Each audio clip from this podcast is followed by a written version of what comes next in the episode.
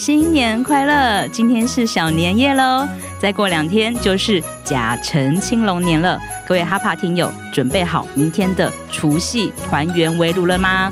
我是哈佛商业评论全球繁体中文版的副主编，我是敦化，在这里呢要提早祝大家明晚容光焕发，团圆的时候和乐融融。好，节目马上开始喽！各位哈帕的精英们，大家好，我是代班主持人哈佛商业评论全球繁体中文版行销总监 Evan，。今天可是年假廉价的第一天，，Even 衷心期盼各位是岁月静好，手持一杯茶，看待面前的欢声笑语庆团圆。在这个情绪平稳的一天，我们来谈谈大忙人时间管理术的最终一集。今天想要讨论到几乎是所有工作者都认同的吃时间怪兽第一名。会议，HBR 想说啊，会议这个大魔王，就让大家在假期中听，应该比较有机会可以战胜。那哈佛商业评论全球繁体中文版，我们这一个就是含金量高、有数万篇文章的这个知识数位平台，我们每天还新增两篇以上跟美国同步。这么多的文章内容里面，如果你打上关键字“会议”两个字来做搜寻，立刻就会跳出两千七百四十三篇。伊文也很惊讶，会议这个议题居然占据了华人精英工作者职涯难题超过五分之一的篇幅。所以今天要分享的作者是密西根罗斯商学院组织管理专长的葛瑞琴史毕兹教授。但是会议这个议题啊，跟文化、语言、环境都有很大的影响，所以本文的共同作者啊，我们也是邀请到了北京清华的张晨教授跟邱兆东研究员，把东方的元素也放进来。那文章呢是。精算会议日程是可以提振你的精力的哦。三位作者他提到，安排会议跟工作任务的方式啊，会对知识工作者的精力和生产力产生相当大的影响。我们究竟应该把高压的会议？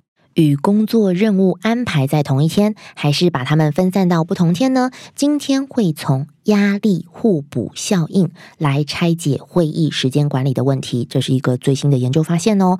因为啊，对于大部分的知识工作者而言，会议这个魔王关卡，以往的研究、训练跟建议都是侧重在提高会议的成效。或者是减少我们花在会议上面的时间，但是有一个另外很重要的关键面向，很少被考虑到，就是我们安排日常会议的方式。哈佛商业评论在二零二四台北国际书展开跑喽！二月二十日到二十五日，欢迎到世贸一馆远见天下文化 B 三零一摊位，找到哈佛商业评论的工作同仁，喊出通关密语“哈帕两千万”，即可现场任选一本杂志带回家。书展现场订阅还有额外加码的礼物哦！若您没办法来到现场与我们相见欢，线上书展也正同步进行中。现在订阅一年即加赠两期，再送职场成功必备好书六选一。现在就点击说明栏链接，立即订阅。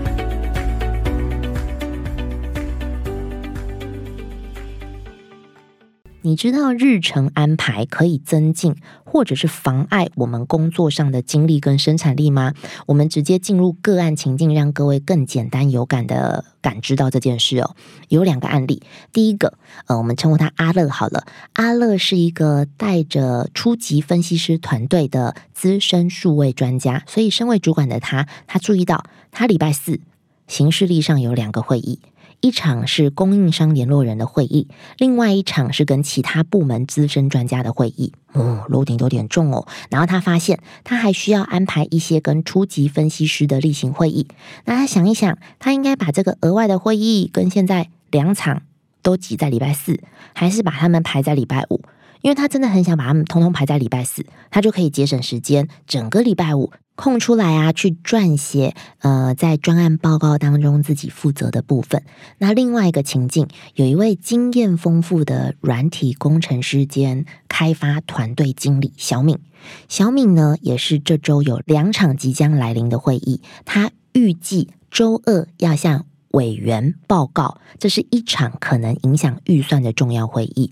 周三呢，他的任务是为新来的实习生召开新人训练说明会。这个任务他已经很熟悉了，相对容易。除了这些以外呢，小敏还必须处理自己的两个专案技术工作。一个专案遇到了严峻的挑战，另外一个几乎要完成了，只需要最后一点微调。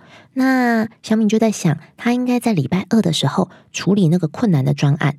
然后周三的时候处理那个比较容易的专案，就是把难的都放在同一天啊，简单都放在同一天，还是反过来？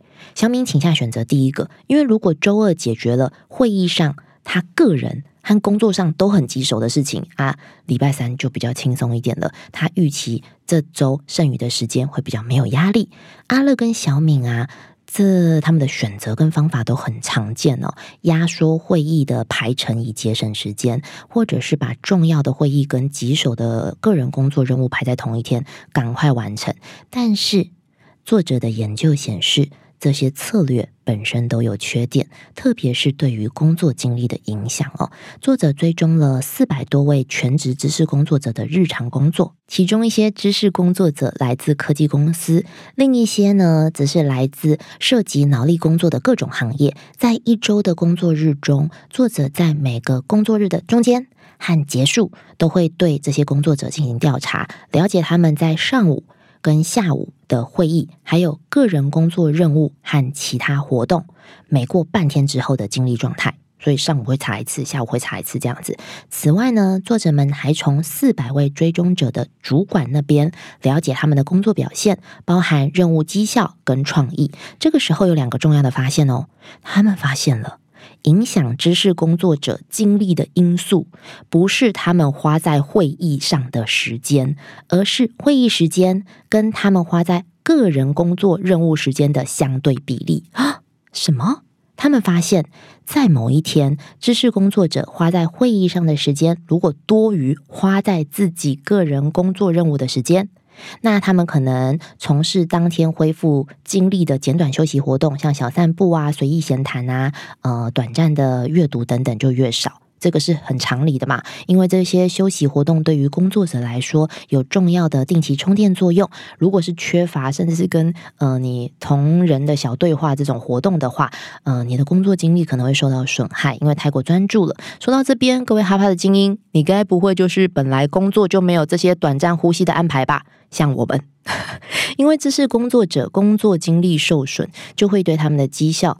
创意跟工作满意度产生负面的影响哦。不过不要担心，因为 Even 觉得您跟我应该都是用以下这个方式来平衡的，就是作者们的新发现。因为他们发现，如果安排得当，会议跟个人工作任务可以在日常当中产生我们所谓的压力互补效应，就是把两种互补搭配。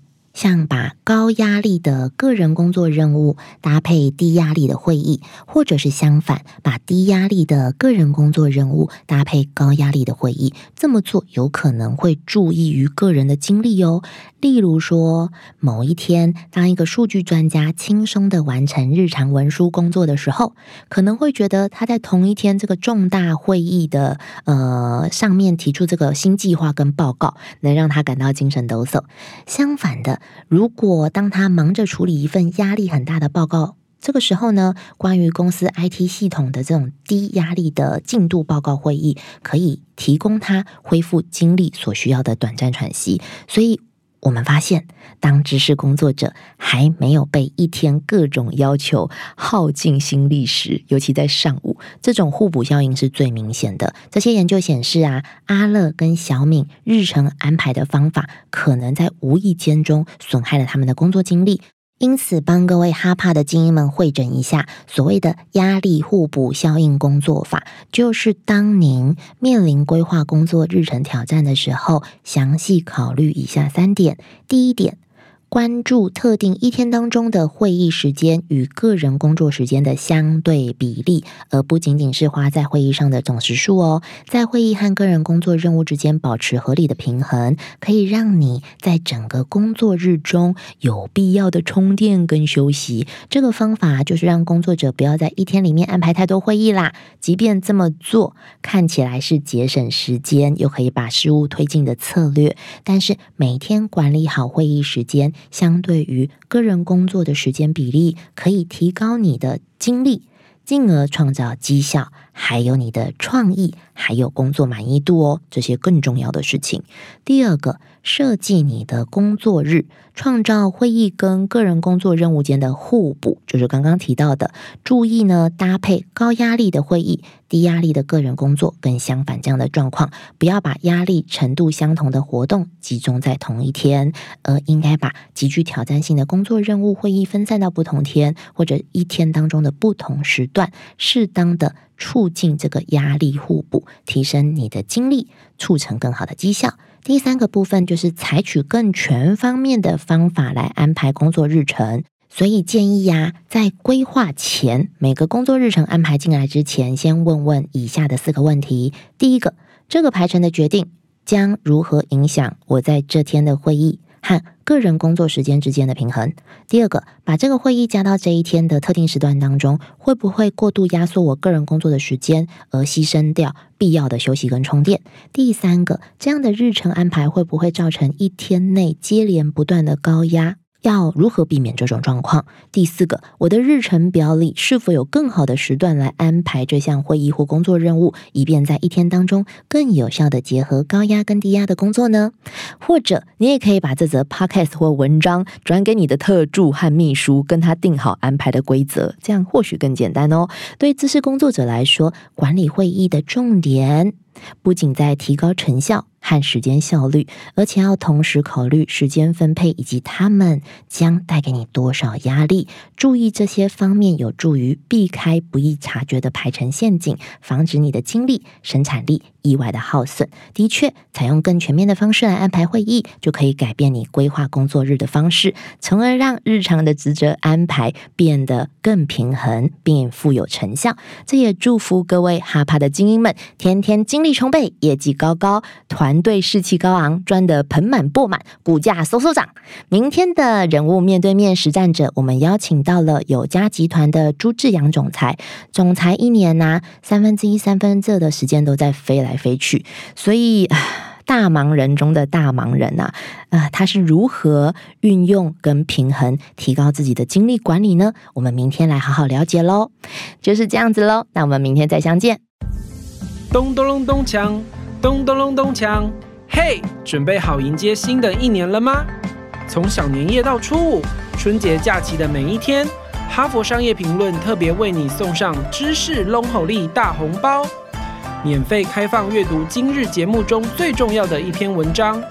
现在就点击说明栏，HBR 与你共度龙年，学无止境听花嘿，分享给朋友一起成长。运用知识，让二零二四成为更美好的一年。